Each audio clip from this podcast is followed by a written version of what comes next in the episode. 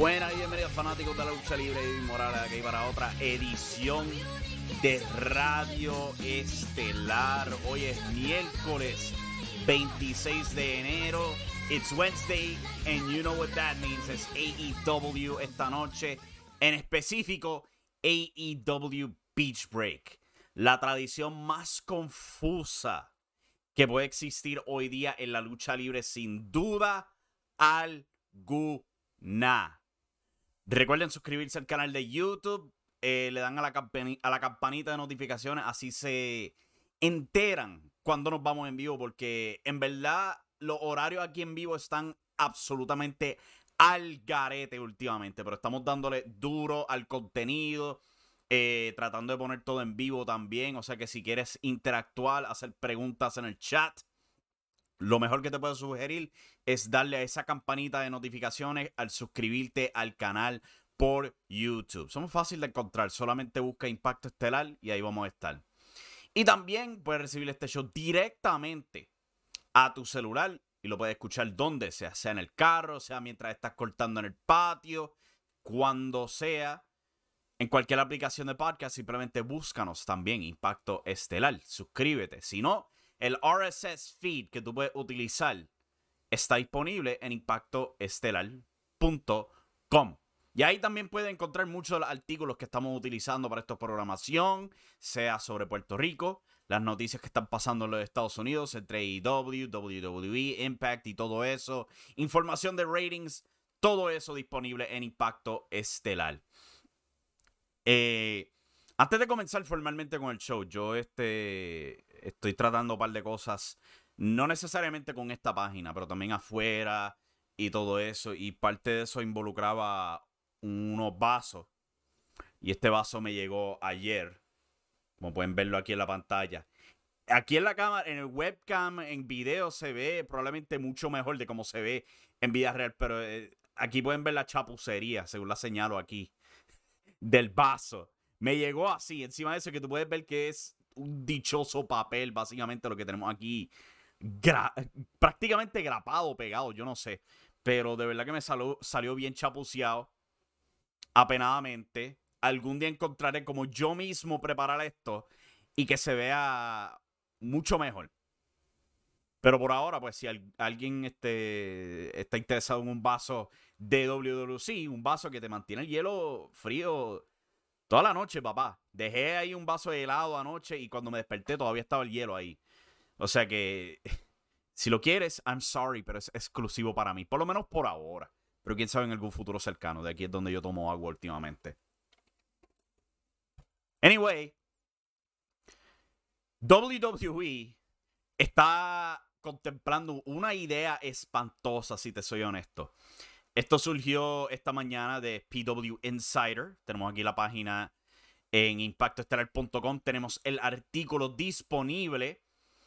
Y lee lo siguiente. Suena aterrante, pero WWE parece planear tener el Hall of Fame y NXT Stand and Deliver concurrente con SmackDown y la primera noche de WrestleMania.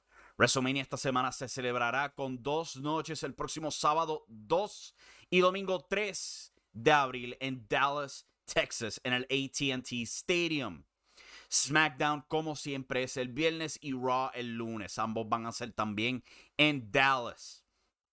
Eso deja todo el fin de semana lleno, pero al parecer eso no parece detener la WWE. PW Insider reporta que WWE planea también tener sus otros eventos regulares del fin de semana en la forma del WWE Hall of Fame, el Salón de la Fama, y el regreso del evento Stand and Deliver de NXT. Ahora sí, la marca Takeover eh, aplicada.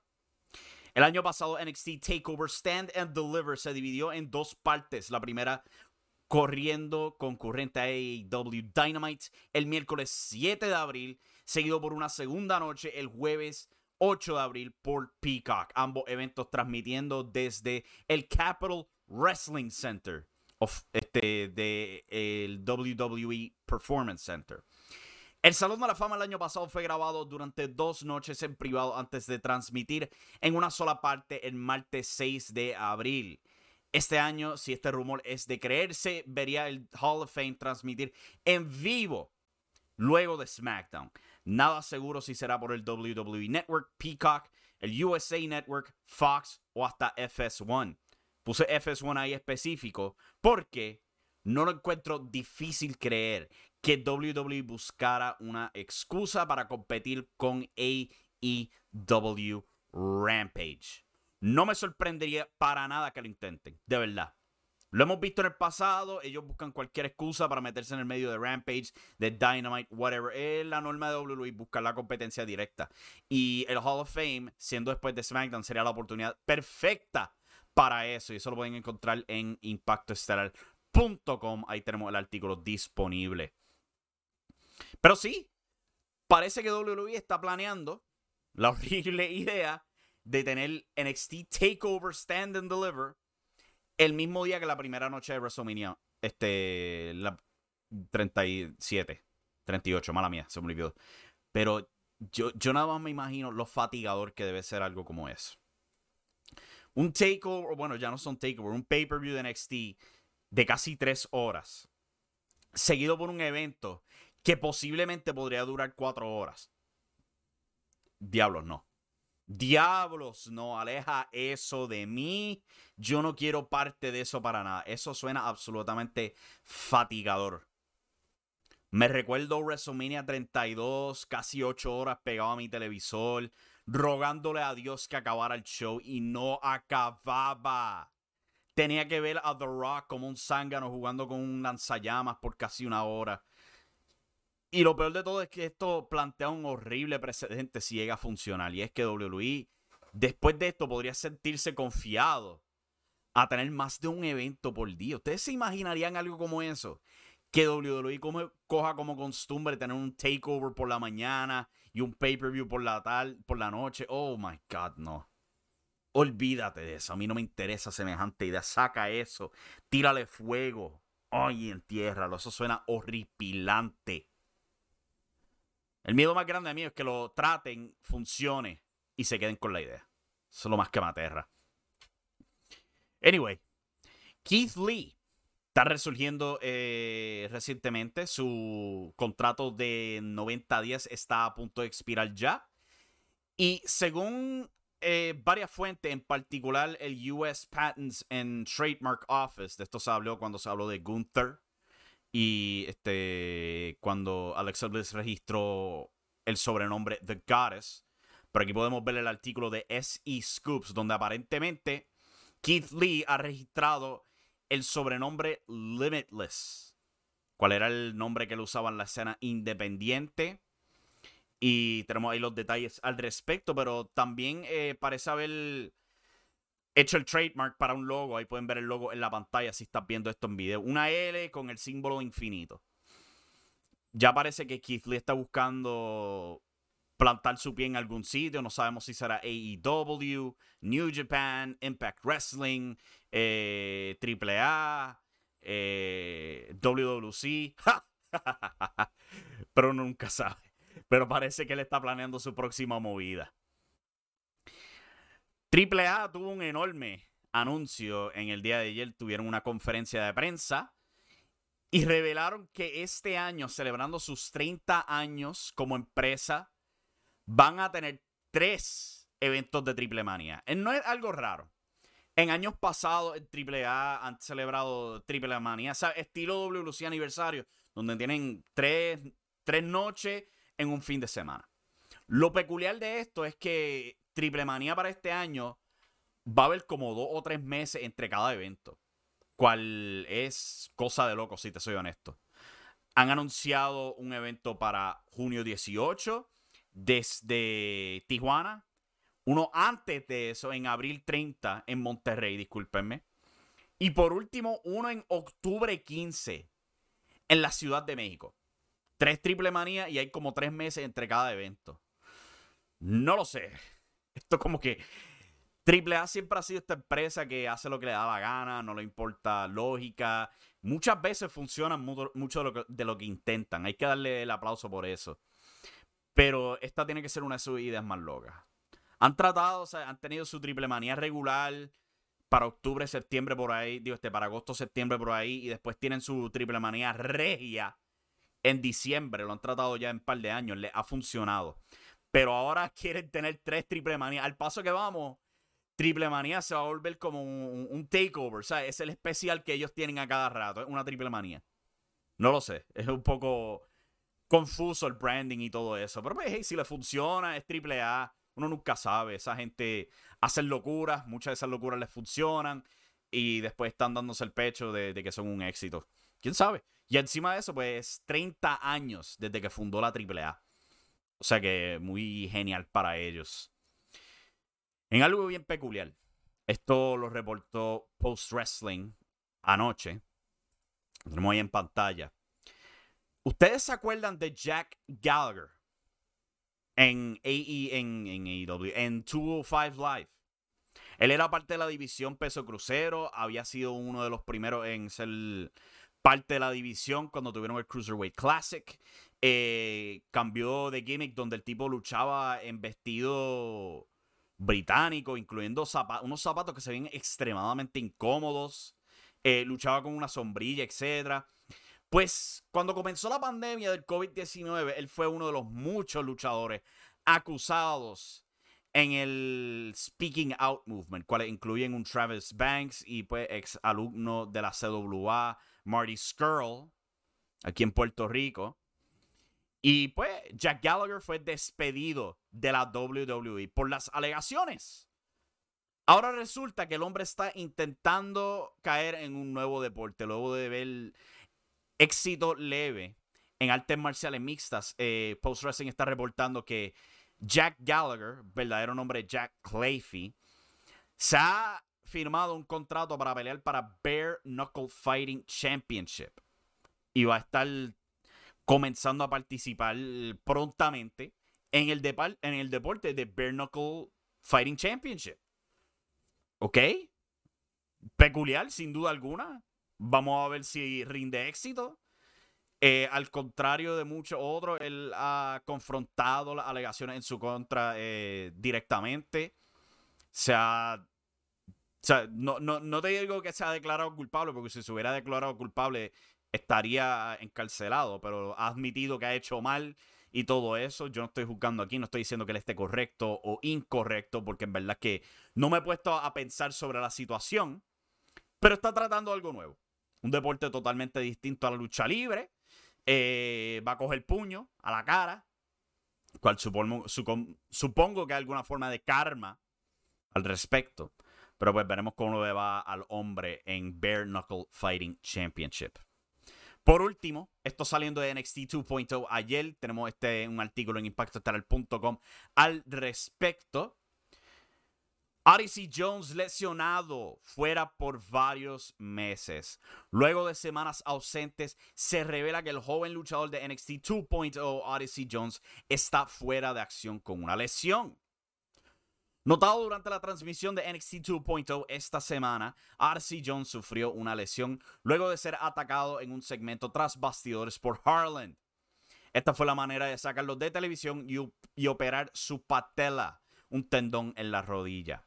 Su última lucha se dio peculiarmente cuando uno, eh, cuando uno nota su corpulencia en el show 205 Live. Contra otro luchador que no cuadra con 205 libras en Saurov este siendo el nuevo heavy para Grayson Waller en NXT 2.0 en recientes semanas.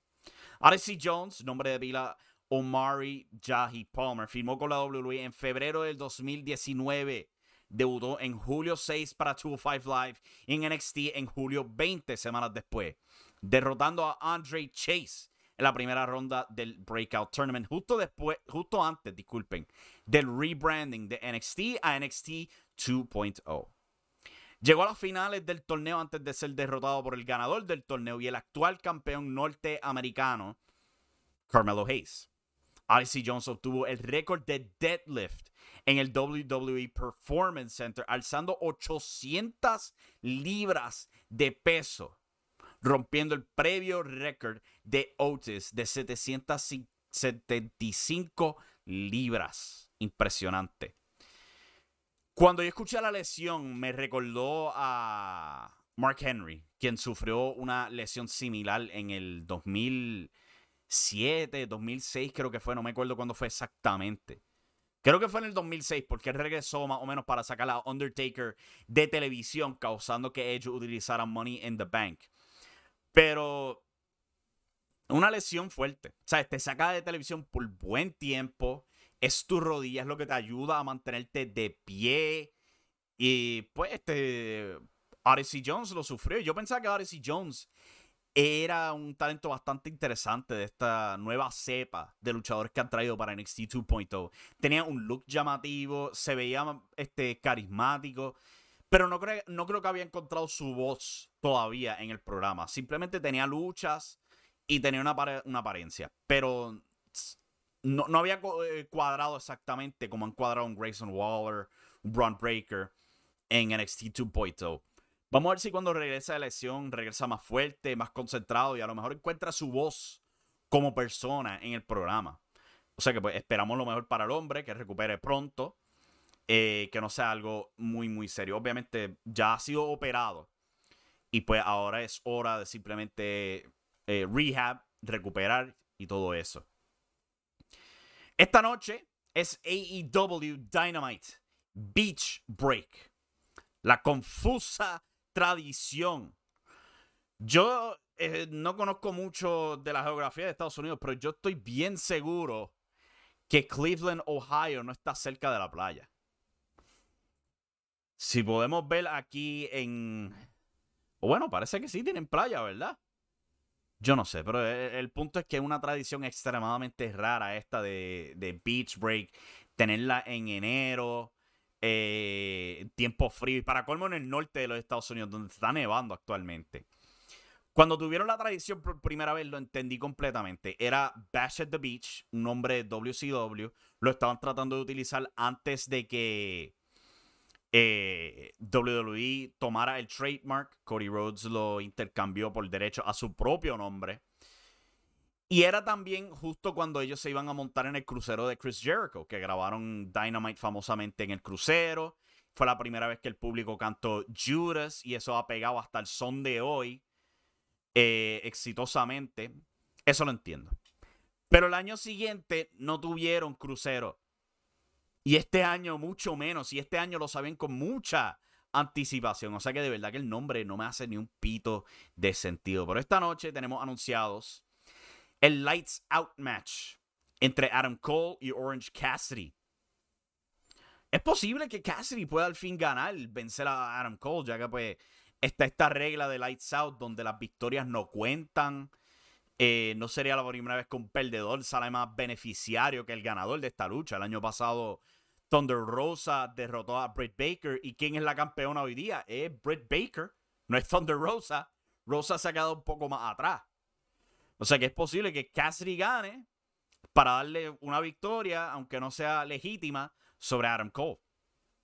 Lucha de escaleras para unificar los campeonatos TNT. Tenemos Cody Rhodes y Sammy Guevara.